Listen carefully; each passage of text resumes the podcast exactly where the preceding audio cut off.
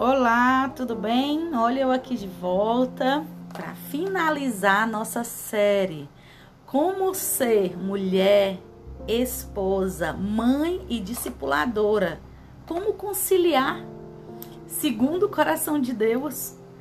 É desafiador, né, gente? Mas é possível.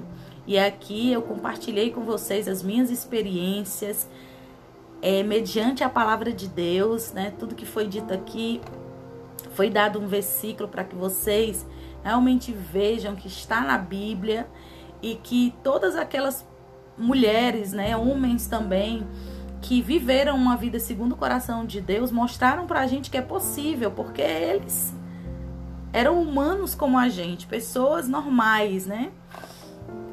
E quero recapitular para você que no primeiro episódio eu falei de como ser mulher como ser essa mulher, né? Que segue é, é, as orientações do Senhor. O segundo episódio eu falei como ser esposa, como ser essa esposa segundo o coração de Deus. No terceiro episódio eu falei de como ser mãe. Uau, né? Quantos desafios nós temos. E no último eu quero finalizar como ser discipuladora. Já que o que é ser discipuladora? Ser discipulador é ser mãe espiritual.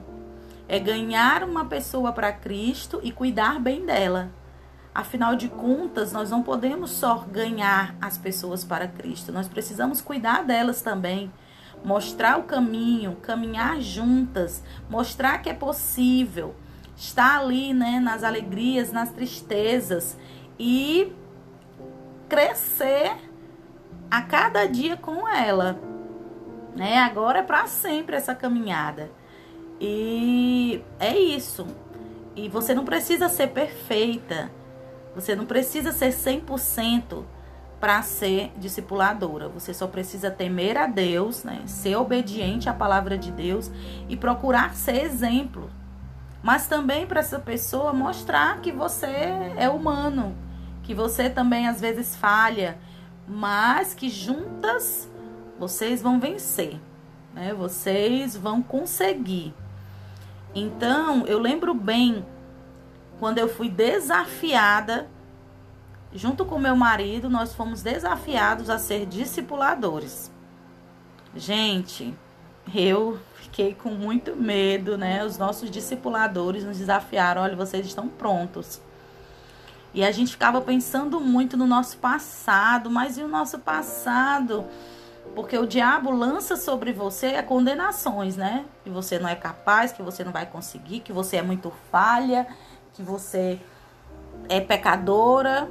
Nós somos mesmo, nós somos pecadores, mas nós somos santos, porque o Senhor é santo.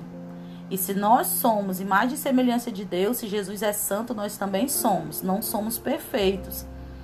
E o Senhor nos escolheu, né? Não por merecimento, mas porque ele sabe que nós vamos honrá-los nas nossas atitudes, que nós vamos reconhecer as nossas fraquezas, mas que nós vamos continuar ali na cruz, seguindo a ele.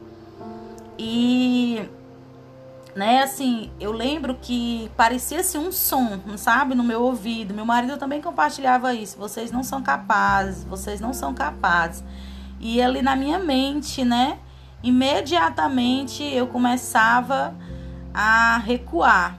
Não, não, não, não dá, né? Assim como Moisés falou, Deus escolhe outra pessoa, né? Eu não vou conseguir.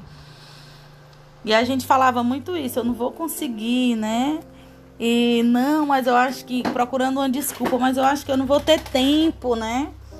Eu acho que não vai dar certo. Isso é só um engano, né? Isso é só para que você realmente não avance.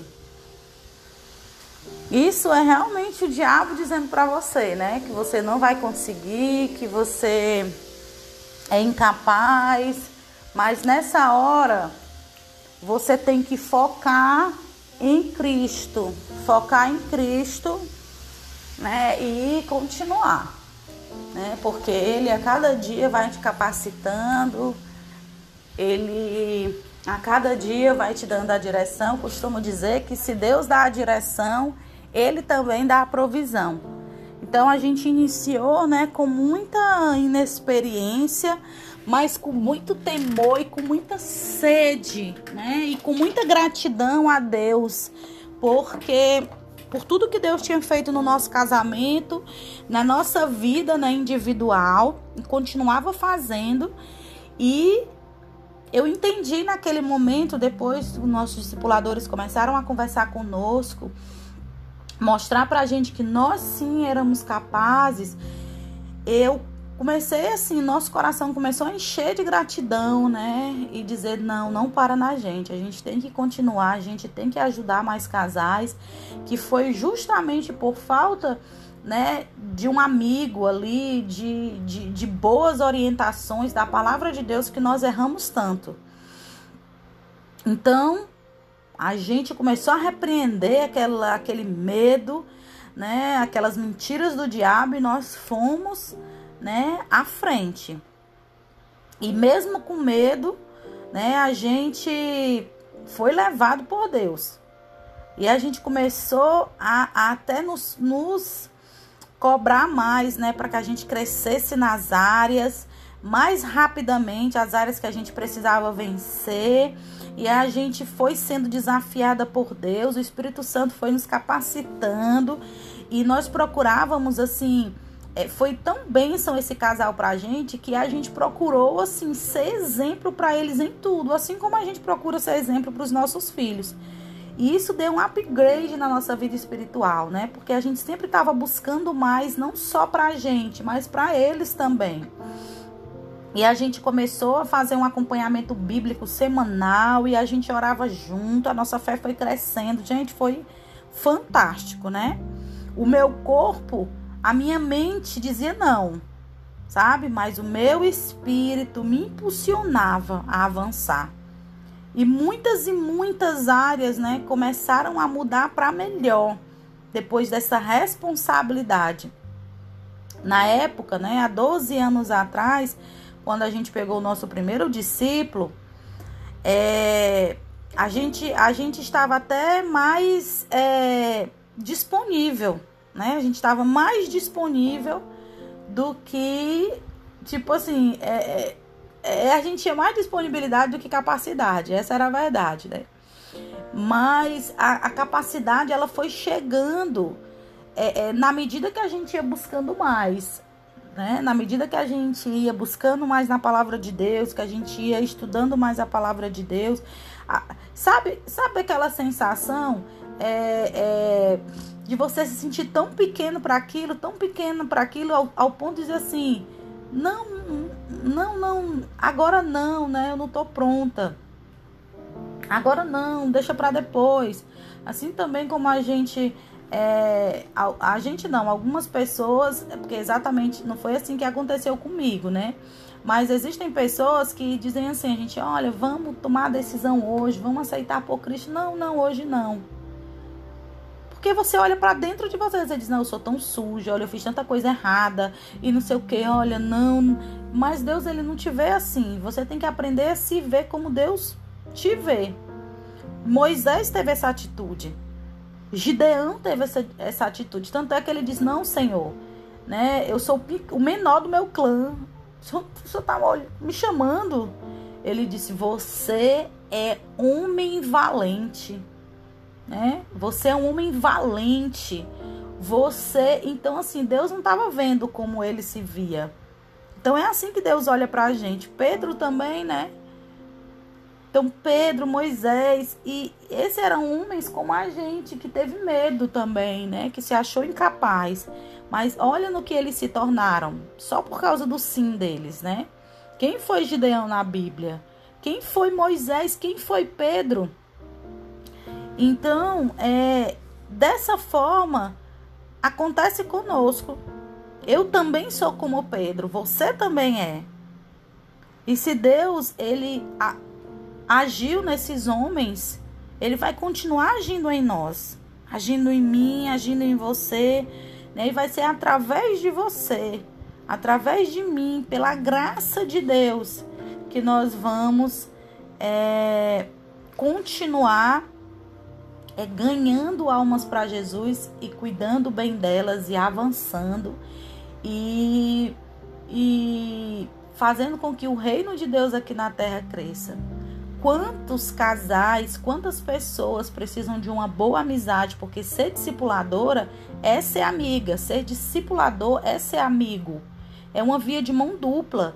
Eu vou dar, mas eu também vou receber. Nós vamos caminhar juntos. Existem discípulas minhas que caminham com ao meu lado há sete anos, cinco anos, né? Esse casal que foi o primeiro casal que nós ganhamos, né? Que nós discipulamos. Hoje eles moram bem distante da gente, mas nós ainda temos vínculo com eles, né? Nós sabemos que eles continuam crescendo. Eles são nossos filhos, né? Só estão sendo cuidados agora porque eles estão na mesma igreja, mas numa região diferente, sendo cuidados por outro casal. Mas nós fizemos todo o processo, né? Quando a gente mudou para uma outra região, a gente orou com eles, né? Passamos eles para esse novo casal e nos certificamos de que eles estão crescendo sempre, né? Tendo contato com eles, ajudando eles também, porque a amizade continua. E é assim, gente, é tão lindo, né? As amizades que a gente vem fazendo. Hoje nós temos, nós acompanhamos hoje, né? Agora nesse momento nós acompanhamos seis casais Seis casais nós acompanhamos. E eu acompanho mais três jovens solteiras. O meu marido acompanha mais três jovens solteiros, fora esses casais. Nós reunimos com eles é, quinzenalmente, mas dependendo da situação, nós, nós reunimos na semana, nós conversamos, nós é, é, marcamos momentos juntos e é tão gostoso. É tão gostoso, né? E eu esqueci de um casal aqui. Mas nós acompanhamos oito casais, então. É, oito casais nós acompanhamos. São 16 pessoas individualmente, né? Mas é, com essas três, três jovens aqui que eu também acompanho que são solteiras. A gente individualmente acompanha 19 pessoas. Uau, Jaqueline, não consigo. Um eu já tô chocada aqui de lá 19. É, mas treines, treines e serás mestre. Lembra? Eu comecei com um casal e passou a ser tão prazeroso, tão maravilhoso, que hoje naturalmente flui. Nós estamos crescendo. E o segredo também é nós sermos estrategistas, né? Sempre estar tá criando uma estratégia para estar tá junto, para conversar. Agora, nesse tempo de pandemia, nós estamos distantes, né? É, presencialmente, mas virtualmente nós estamos conectados. Nós nos reunimos em célula, né? Que é uma pequena reunião e que nós compartilhamos a palavra que o pastor é, é, passou para a gente, pregou para a gente no domingo, então nós compartilhamos durante a semana. Nós oramos um pelas causas dos outros. Nós é, antes, né, quando, quando antes dessa pandemia, nós estávamos sempre conectados em comunhão, em oração, em momentos. Então é isso. E eu espero realmente que queime no seu coração o desejo de também ser uma discipuladora. Você vai ver como isso é gostoso e prazeroso e como nos ajuda a crescer em todas as áreas, né? Porque desenvolve em nós a capacidade de falar em público, de, de orientar, né? de aconselhar, de confrontar. Isso te torna indiretamente uma psicóloga, uma psicóloga espiritual. E é isso, gente. Foi maravilhoso poder estar com vocês. Eu continuo dizendo, se você ainda não me segue no podcast, lá é qual a palavra, Jaque? É uma pergunta, porque eu sempre vou estar levando para vocês uma nova palavra. E o intuito é que vocês é, é, é, tragam pessoas, né? para ouvir essas ministrações, essas palavras, né, que são curtas, porém são tão edificantes e eu creio que vai ajudar muitas pessoas. Esse é o intuito, tá? Então nós finalizamos a nossa série. Eu creio que o Espírito Santo vai estar me direcionando com outras palavras para vocês. Eu gosto de falar daquilo que eu vivo, daquilo que é experiência minha, né, da minha vida, sempre com a palavra de Deus, e é isso. Vamos orar? Senhor, obrigada, muito obrigada por esse momento, obrigada por cada pessoa que acompanhou. É, eu creio que todas elas foram edificadas. O intuito aqui é crescimento espiritual, é revelação de Deus, é, é continuar, né? É, essa obra que o Senhor colocou em nossas vidas. O nosso primeiro ministério é a nossa família.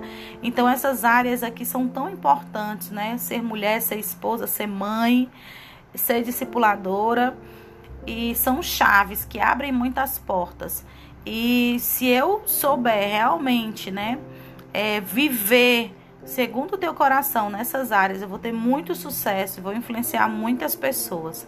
Mas também se eu não tiver o conhecimento da tua palavra, eu, né, tenho o poder de destruir com as minhas próprias mãos a minha casa e esse ministério que o Senhor me confiou. Então nós não queremos isso, nós queremos ter uma vida com propósito. Em nome de Jesus. Amém. Beijo para vocês, que o Senhor abençoe vocês estamos juntas. Um abraço.